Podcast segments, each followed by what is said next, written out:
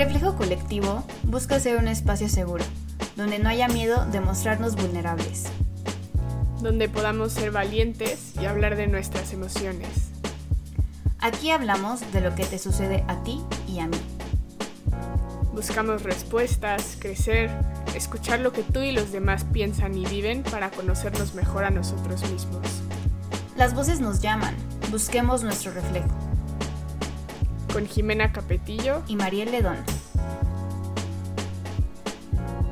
Bienvenidos a un nuevo episodio de Reflejo Colectivo. El día de hoy estamos súper emocionadas porque tenemos con nosotras a una invitada que es muy especial para mí, la verdad, porque sí, es mi prima, es mi familia, pero la verdad es que es alguien que yo admiro muchísimo y también ha aprendido mucho a través de su vida porque a pesar de que tiene una corta edad, todavía es pequeña, este, ha podido crecer en diversos entornos multiculturales que le han permitido obtener distintas perspectivas de la vida, que ha evolucionado a ser, pues, a ser su ser de sabiduría que, es y que el día de hoy nos va a compartir. Entonces, bienvenida, Anne-Sophie. Gracias. Bienvenida.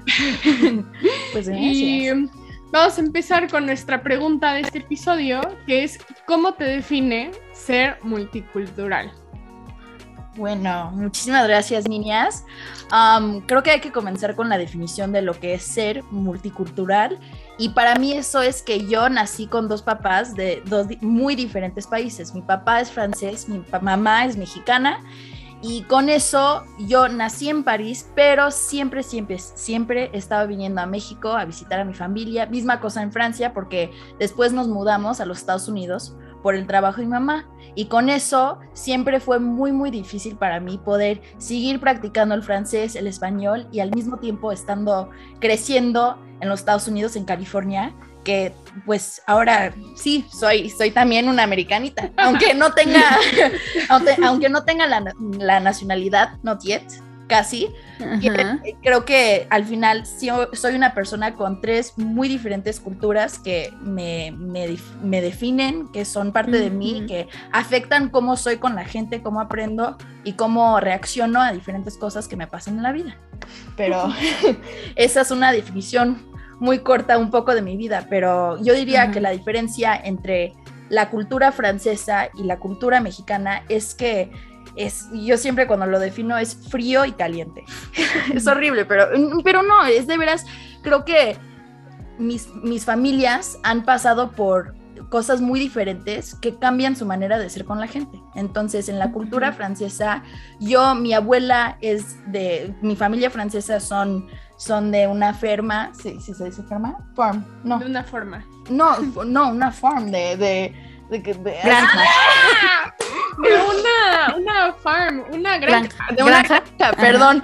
Ay, se me fue. Entonces tengo mi familia francesa que son de una granja que siempre han estado con, con animales. animales, claro, con animales y vacas y siempre están trabajando y, y, siempre ha sido una, una ética y una manera de ser que solo es el trabajo, no se habla de sus emociones y, son muy fríos, ¿sabes? Porque, porque no, no es algo que se platica. Cuando al otro lado tengo mi familia mexicana, que siempre estamos haciendo bromas, siempre estamos divirtiéndonos y eso sí es algo que se platica siempre, cómo estamos, cómo nos sentimos y, y eso nunca es algo que se, que no, que, que como es tabú, como no, eh, siempre, siempre estás platicando de tus emociones y siempre estás con tu familia y apreciando la familia cuando en Francia es muchísimo más el trabajo.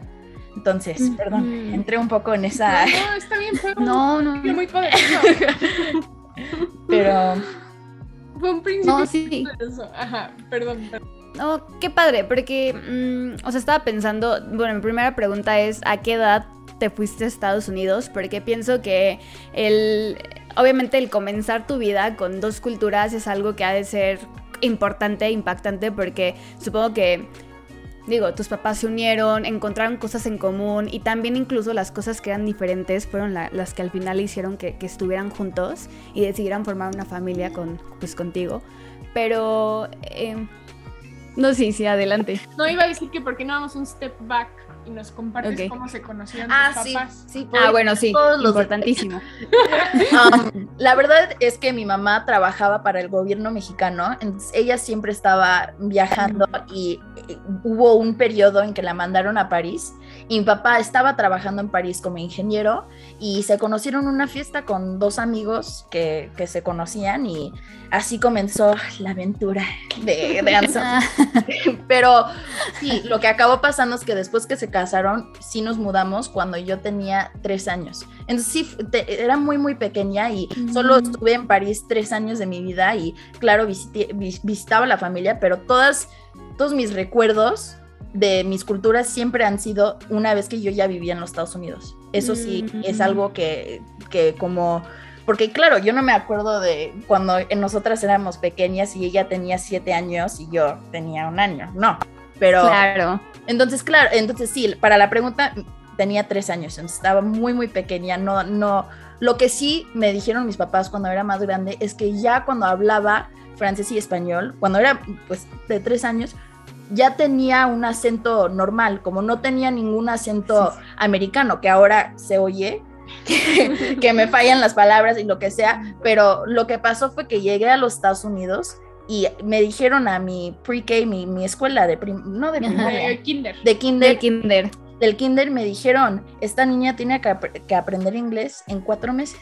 Así me dijeron. Y, y, entonces yo tuve que dejar completamente de hablar el francés y el español y solo hablar el inglés. Y claro. eso también afectó cómo yo hablaba y cómo me salió el acento en, en, las dos, en los dos idiomas. Entonces, eso también entró. en... Entró a la ecuación. Sí. Claro. Ay, no, qué interesante, porque ahorita que, que me contabas lo que me imaginaba eh, a una niña bebé con tres idiomas al mismo tiempo, porque obviamente lo que prevalece con tu papá es el francés y lo que prevalece con tu mamá es el español. Y lo que prevalece con la comunidad en la cual te, estabas desarrollando es el inglés. Yo pienso, wow, o sea, ha de ser muchísimo para procesar para una niña y qué padre que tuviste la oportunidad, supongo que haber sido muy difícil, pero dicen que aprender los idiomas cuando eres más chiquito es mucho más fácil porque al final se te moldea un poquito más, o es más fácil moldear. Bueno, de eso vas a ver más, más Jiménez. Pero es, es, mucho más fácil, y, pero de todos modos ha de ser como un choque eh, el tener que procesar tres idiomas a la vez y el saber a quién tienes que contestarle bajo qué idioma y cómo debes comunicarte con, con, con, no sé, al día a día, ¿no? Con, con, cualquier persona que se te ponga enfrente. Entonces, digo, estabas muy chiquita, pero ¿te acuerdas de algo de eso? ¿Cómo, cómo lo viviste? ¿Cómo lo experimentaste? Para mí fue muy interesante porque fue después, claro, que me contaron mis papás que yo, y, no sé si es lo mismo, porque la güera me, me conoce desde que nací, pero yo, claro, claro, pero yo sí cuando pienso en mí, cuando yo era pequeña, yo no hablaba mucho, siento como era muy tímida, no hablaba sí, mucho. Eras cohibidona. Sí, claro, una vez que ya me conocías, ya era hasta, tenía toda mi emoción, pero no, cuando yo conocí a la gente, fue hasta como casi los nueve años. Yo era muy tímida, no me gustaba hablar con la gente, saludaba y entonces me iba y me escondía detrás de mi mamá. Y hasta me acuerdo en este kinder donde me dijeron que tenía que aprender inglés en cuatro meses, yo acabé teniendo mi, mi otro grupito de amigos, que los dos también eran, ellos no eran mexicanos, pero una creo que era de China, era adoptada de China y el otro era de Corea y, y, éramos el grupito de los que no hablaban, porque todos veníamos de otros países donde nos dijeron aprende la lengua, aprenda, aprende el idioma en cuatro meses y hasta no, uh -huh. al final del, de los cuatro meses creo que a, a, a, mí, a otro amiguito mío, que ahora es un niño súper inteligente, nunca tuvo ningún problema, ni nada, nos dijeron que teníamos speech impediments, ¿cómo se dice eso? Uh, pues como problemas, problemas de desarrollo de, de sí, lenguaje como que íbamos a tener que ver, en francés se dice ortofonista. Un, sí, un, un, logoterapeuta. Sí, exactamente, porque solo, pero es porque sí, había una exigencia que te veían y decían, pues pueden aprender el inglés. Ese es el, ese es el idioma que van a tener que conocer, lo pueden aprender en cuatro meses cuando son niños de cuatro años. Sí, claro. Eso es lo que iba a, a, estaba pensando ahorita que lo comentabas, porque... Mmm, siento que justo cuando llegas a, otra, otro país y, y, te involucras con ese nuevo idioma es mucho más fácil a que si aquí en México yo decido aprender francés, pues me va, me va a costar más trabajo. Pero creo que algo que es clave para que eso suceda es que tú como ser humano convivas con otras personas que hablan ese idioma. Y cuando eres un bebé es, muy complejo y, también es difícil para tus papás el cambiar el idioma con el cual ellos están acostumbrados a hablarte a ti, a, a que te tuvieran que haber hablado durante todos los días inglés. Entonces estabas muy pequeña para que llegaras con tus compañeros y más si te sentías identificada justo con esos niños que pues no sabían inglés, que, que se entiende por qué, ¿no? Pero pues era mucho más difícil, era un reto súper, súper grande para una niña tan chiquita como lo eras tú. Sí, entonces cuando me preguntas como qué pasó después en ese, en ese desarrollo, lo que acabó pasando fue que mis papás ya se dieron cuenta que cuando ya tenía mi comunidad de amigos, con hasta mi hermana, ya nos hablábamos en inglés, se dieron cuenta, uy, ¿y qué pasó con el francés y el español? Y ya se me fue por completo. Me metieron a, me metieron a un a un French American, que es como así, mitad francés, mitad inglés, y eso, claro, me, hizo que siguiera practicando el francés, pero el español lo perdí, como, no lo perdí, pero cuando ellas me conocían, se me olvidaban las palabras, más que esto, más que, más que ahorita me ven y estoy hablando así. sí, estás hablando muy bien. Sí, sí. pero eh, estaba, estaba, tenía... Sí, hubo una época, en sus años de puber, ahí un poco, sí, sí, era, era pues era más difícil, ¿no? Pero súper entendible. Oye, y algo que yo me encantaría que nos compartan es que ahora, pues, así como la ven, como la escuchan, va a estudiar teatro. Va a estudiar teatro y también, ya ven que en Estados Unidos es major y minor, va a estudiar un major en teatro con un minor en relaciones internacionales. Y a mí me encantaría que nos compartieras cómo crees tú que el ser multicultural en la forma en la que lo eres ha influenciado tu trayectoria en el teatro. Porque también debo de admitir y compartirles que esto no, no es de que de repente dijo, ay, voy a estudiar teatro y ya. Lleva años, años trabajando en producciones, en clases de canto, de baile, y la verdad es que lo hace increíble. Entonces, esa es mi pregunta. Pues yo creo que el teatro siempre fue algo de la familia. Hacemos la broma que, porque nuestro tío y mi mamá siempre ponían sus shows y mi mamá siempre quiso ser actriz, pero claro que nunca acabó haciéndolo. Pero yo siempre me da risa porque sí era muy tímida, seguía siendo mi época de tímida, pero yo sabía que quería meterme a hacer mis shows pequeños y, yo, una vez que salí de esa época de tímida donde ya sentía que fue, creo que tiene que ver algo con el teatro, porque me di cuenta que podía expresarme y en el...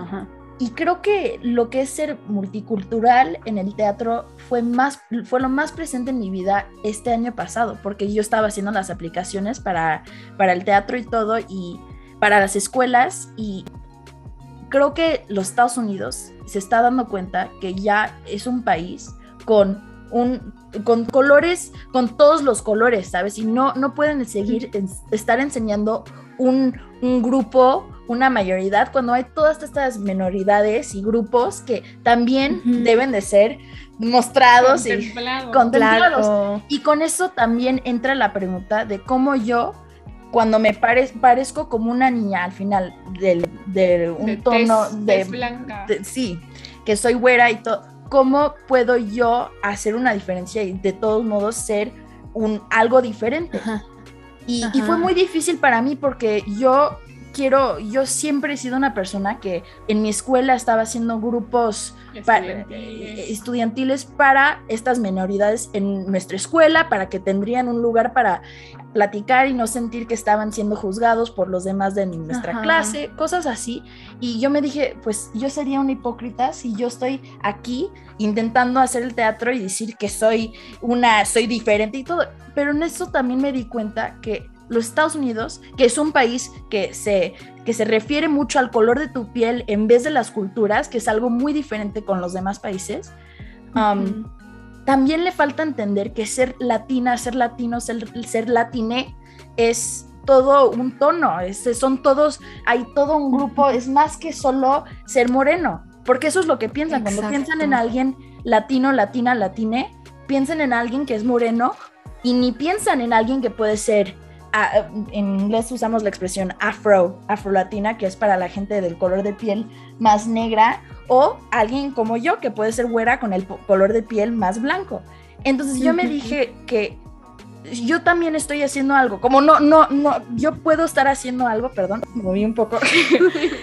yo también en el teatro puedo estar haciendo una diferencia siendo una niña con sí, cuando me ves al principio soy una niña de color de piel blanco, pero que es mexicana y francesa y que eso afecta la manera en que yo soy con la gente. Creo que mi lado mexicano me deja mostrar mis emociones, pero también el lado francés me hace trabajar durísimo. Pero y en eso, cuando a la universidad que acabé, que voy a estar atendiendo, que estoy muy emocionada y muy feliz, tuve que entrar en este discurso donde yo dije, tengo el genio mexicano, que siempre es esta idea de crear nuevas ideas, encontrar nuevas maneras de poder ser diferente, pero también ayudar a los demás y ayudar que todos nos podamos, como, how do you say, uplift. Como que todos impulsar, salir adelante. Sí, porque esa es la otra cosa. Yo tampoco puedo decir, ok, soy diferente y dejar a todos los demás. No, esto es un, un, un algo, uno, trabajo en equipo, exactamente, pero al mismo tiempo yo me gusta decir que tengo el racional francés, ¿sabes? Que me ayuda a ver todas las situaciones, ¿sabes? Porque creo que como, como una latina, unas veces me quedo enfocada en, no, esta es mi idea, tiene que ser así, y mi familia francesa me ha ayudado mucho a ver que tienes que considerar todos los lados, todo, cada, cada argumento, ser analítico, usar racionalidad, para poder seguir y ayudar a todo el mundo y hacer una diferencia. Entonces, cuando tú me preguntas cómo me afecta, creo que gracias a que yo pude reconocer que sí, aunque me ven así al principio y que soy muy básica, soy lo que ya están acostumbrados a ver, yo en dándome cuenta que hay mucho poder en poder hablar tres idiomas, que es un, siempre voy a estar súper, súper, súper agradecidas con, con, mi papá, con mi papá y mi mamá por haber hecho el esfuerzo, porque siempre me lo decían, siempre me decían, hablar francés, español e inglés te va a ayudar en la vida. Y yo nunca lo entendía hasta ahorita que, que me doy cuenta que eh, abre tantas puertas, pero también en eso puedo yo hacer un esfuerzo para abrir otras puertas para otras personas. En fin, claro. entré en mucho así, como entré en como un monólogo, pero es porque tuve... No, está padrísimo, tú sigue. tuve que entender esta parte de mí, si mm. no, no hubiera podido entregar una buena respuesta para estas, para estas escuelas, para estos programas que ya están dándose cuenta que hay que tener más diferencias, más diversidad en los programas de teatro. Entonces... No, claro, y aparte yo creo que lo más importante es, aparte de que tú les des una respuesta a ellos, es que tengas una respuesta para ti misma. Para mí misma, exacto. Claro. Y estés segura de quién eres. Yo ha sido de los placeres y de los goces más grandes de mi vida haber acompañado a esta niña, como he tenido el placer de acompañarla, porque me ha tocado verla crecer y verla pasar por toda esa época de la adolescencia eh, tremenda hasta verla persona tan valiente en la que se ha convertido hoy, tan segura de sus ideales y sobre todo con el corazón tan grande para ayudar a los demás. La verdad es que a mí me, me llena escucharte y me da mucho gusto que estés aquí hoy. Ay, se nota que son familia idéntica. No, porque no, y en eso de familia, ella me vio cuando hice mi primer show y Dios santo, porque en ese primer show yo le, porque me, ¿te acuerdas que me maquillaste y todo y que yo dije, quiero ser actriz, esto es lo que me toca y debió de haber visto ese show y dijo, uy, Dios, no, no, no, no, la asusté. muy bien. Pues a, a, justo cada vez se ha vuelto. Claro, claro. ¿No? pero sí, siempre estaba muy, muy, tenía mi idea muy clara que quería ser actriz. Y me acuerdo que asusté a mi mamá y asusté a toda la familia, se, se quedaron así de, uy, pero... Pero ahí vas, segura, dando, dando pasos seguros. Oye, y, quería tocar nada más algo que dijiste que, bueno, a mí me hizo reflexionar un poco mientras escuchaba y decía como, oye, está interesante lo que, lo que, cómo lo estás planteando y es acerca de cómo los idiomas te pueden abrir puertas. Y creo que muchas veces, por lo menos a como yo lo pensaba o, lo veía antes, era como un... Ok, te abren las puertas porque si quieres viajar vas a poder comunicarte. O sea, como que crees que se queda en esta comunicación, pero del día a día con la otra persona nada más. Y ahorita que lo pienso, no es nada más si puedo viajar o si consigo un trabajo o si me hago amigo de algún francés, alguien de Estados Unidos, alguien de, Alemania, ¿no? Ya puedo comunicarme, sino es un...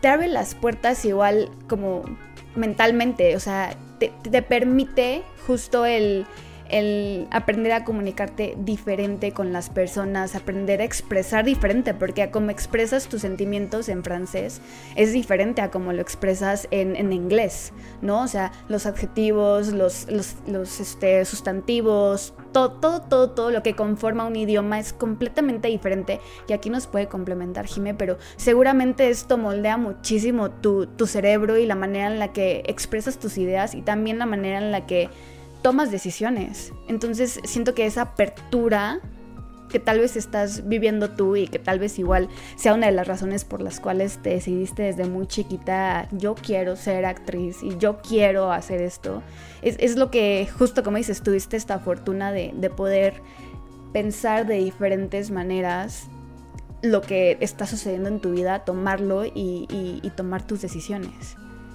Me encantó. ¡Wow!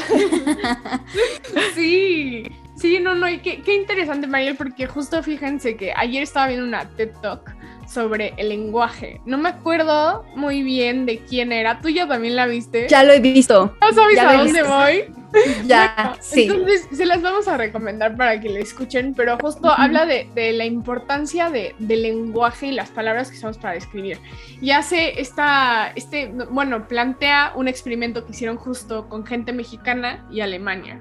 alemana, ¿no? Y entonces dicen, por ejemplo, puente en alemán se refiere con una... Die Brücke. femenino. Es femenino. ¿No? Y puente en, español es masculino. Eh, es masculino, ¿no? Entonces les preguntaron a la gente alemana y mexicana que qué pensaban del puente y descubrieron que la gente alemana usaba adjetivos muchísimo más como los puentes son bellos, sí, femeninos, ajá, ¿no? y los mexicanos era como son de concreto, son fuertes, son sólidos. Que ver este Sí, sí, sí, se las vamos a recomendar. Pero es un gran punto para reflexionar sobre el mismo impacto que tiene el lenguaje en nuestra propia vida y sin importar el idioma que, hablemos, el impacto del el lenguaje que usamos con nosotros mismos, ¿no? Porque así como tú tienes este punto tan holístico de poder reflexionar desde tres distintas hasta voces que tienes en tu cerebro, ¿no? Todos los demás a lo mejor no somos tan privilegiados como para hablar tres idiomas súper bien, pero sí debemos de ser conscientes que aunque no tengamos esos tres puntos, tenemos uno o dos.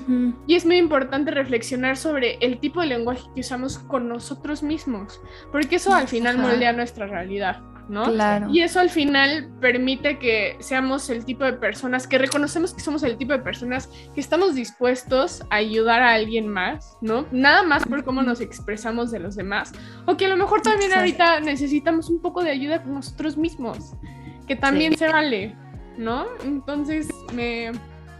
Les vamos a compartir esa TED Ay, qué, bonito que, que, lo hayas dicho, porque justo sí, sí, sí vi esa TED Talk y está buenísima. Pero justo, o sea, creo que podríamos pensar que, no sé, bajo mi experiencia, ¿no? O sea, pensando que tuve la oportunidad de, aprender alemán y justo ver esta, esta diferencia de tal vez el puente es algo femenino y es algo a lo que tal vez yo me puedo... Em, reflejar, con lo que me puedo reflejar porque soy mujer. Y entonces tal vez esto me ha abierto la posibilidad o de algún modo me abrió la posibilidad de contemplar a la ingeniería como una carrera y tal vez sería algo que como persona hablante del español no hubiera considerado, porque incluso en mi título dice que soy ingeniero, no dice que soy ingeniera. Entonces, ¿cómo, cómo los idiomas y cómo el lenguaje en sí te, puede limitar o también tú puedes decir tomarlo y, que te amplíe tu panorama, ¿no? Entonces sería justo una, una invitación a que a que ampliemos nuestro panorama y que tal vez si nos llama la atención algún idioma, nos, animemos en Duolingo o cualquier otra aplicación. O sea, no tienes que ir a fuerzas a clases, menos ahorita en pandemia, pero ver, ver de qué manera el aprender un nuevo idioma nos puede abrir estas puertas que no solamente tienen que, que utilizarse cuando salgamos de viaje, sino las puedes utilizar en tu día a día, en tu trabajo, con tus amigos, con lo que sea. Es justo lo que estaba pensando ahorita con lo que dijiste, Ansupi. Excelente reflexión. Qué bonito, qué bonito. Y pues el tiempo se ha pasado volando. Ya ha llegado el momento de nuestro me quedo con. Entonces, Mariel, ¿tú con qué te quedas? Ay, pues yo estoy súper feliz de que hayas venido, Anne-Sophie, porque a mí esto de, los idiomas, me, o sea, me apasiona muchísimo y me gusta mucho em, como contrastar un poco, tal vez mi experiencia y ver cómo, cómo fue la tuya. Y, ver cómo esta, esta oportunidad tan buena que tuviste de, que tal vez fue un poco trágico el tener tres idiomas a la vez, pero tan buena que tuviste de, aprender tres idiomas y, de manejarlos al 100, porque aunque dices que tal vez ahorita tienes un poco olvidado el español, la verdad es que te comunica súper bien, formula súper bien todo y eso de, definitivamente te ha abierto muchas puertas. Pues yo nada más quería justo el quedarme con esa reflexión final que hicimos de... No, mm, de si tenemos la fortuna de aprender más de un idioma, sentarnos un poquito, reflexionar y ver de qué modo ese idioma que estamos aprendiendo nos está permitiendo analizarnos o hacer introspección diferente con nosotros mismos, ¿no? O sea, tal vez no es justo sentarnos a analizar la gramática y demás, sino es realmente el cómo puedo ver diferente el mundo ahora que, que conozco este otro idioma y que conozco también cómo otras sociedades han, han o sea, interactúan con su idioma, ¿no? Entonces se me hace como tal vez algo un poco difícil, pero que al final no tenemos que ir justo a los otros países para poder experimentarlo, sino nosotros aquí desde casita intentar hacerlo. Y pues se me hace aún más bonito que tú teniendo esta oportunidad de hacer esta introspección y de poder aplicarla en tu vida, has decidido el poder de algún modo u otro tus experiencias, tomarlas y hacer algo con ellas, como es esta, esta misión que tal vez tienes hoy en día de, de poder abrirle las puertas a los demás, porque inevitablemente, y como bien lo mencionabas ahorita, el, tal vez el que tú de chiquita te hayas sentido un poco limitada y hayas visto cómo es estar dentro de una minoría en un país como Estados Unidos, te permite hoy en día ser tan empática y buscar el modo de, del cual poder ayudar a los demás, porque tú estuviste en esa situación y hoy en día tal vez te sientes también en esa situación, ¿no? Entonces se me hace se me hace súper interesante y, te agradezco muchísimo que hayas venido porque creo que las reflexiones fueron súper bonitas y, y, qué gusto, qué gusto conocerte por fin y también...